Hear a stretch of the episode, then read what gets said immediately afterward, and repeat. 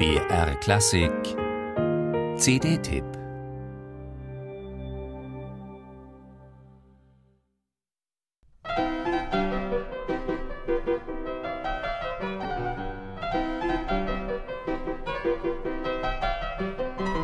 Nein, Mozart hat nicht für den modernen Konzertflügel komponiert, auch wenn Generationen von Starpianisten das geglaubt haben und manche uns das noch immer glauben machen wollen. Aber Mozart hatte keinen imaginären Steinway der Zukunft im Kopf, als er im Winter 1782 an drei neuen Klavierkonzerten arbeitete. Er schrieb sie für einen Hammerflügel, ganz konkret für den tollen neuen Hammerflügel aus der Werkstatt von Anton Walter, der seit kurzem in seiner Wiener Wohnung stand. Und er wollte Geld damit verdienen, ein möglichst großes Publikum begeistern, Kenner wie Laien. Was ihm schließlich auch gelang.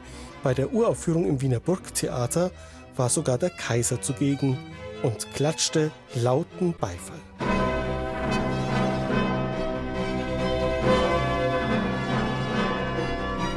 Der Kaiser wäre nicht nur von Mozart, sondern auch von Christian Besäudenhaut begeistert gewesen. Der südafrikanische Pianist, der sich als Jugendlicher in Mozarts Musik verliebte, nachdem er den Amadeus-Film gesehen hatte, er hat es geschafft, das historische Hammerklavier fest im Mainstream zu verankern. Weil der Hammerflügel bei ihm nicht wie ein klappernder Oldtimer klingt, sondern wie eine Luxuslimousine, passgenau angefertigt für Mozarts Konzerte. Und damit brettert Besäudenhaut, anders als viele Originalklangkollegen, nicht bloß rasant durch die Partitur, er bremst auch mal ab, zögert, sucht, wechselt die Gangart und nimmt jede Kurve etwas anders.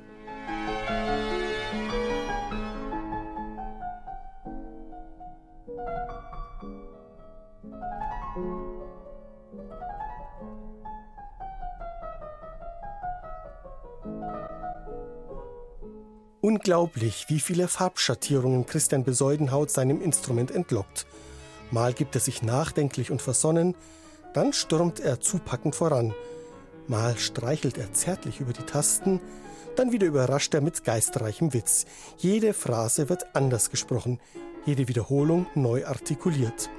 Und das Freiburger Barockorchester unter der Leitung von Gottfried von der Goltz geht den Weg staunend mit betört durch warmen Streicherklang und funkelnde Bläser und dreht zwischendrin auch immer wieder mal richtig auf.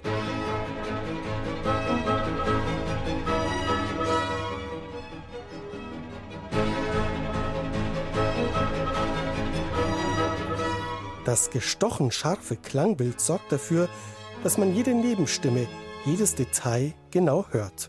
Und so stimmt bei dieser neuen CD einfach so viel, dass sie auch eingefleischte Originalklangverächter überzeugen dürfte. Mozart auf dem Hammerflügel. Das ist ganz eindeutig ein Gewinn.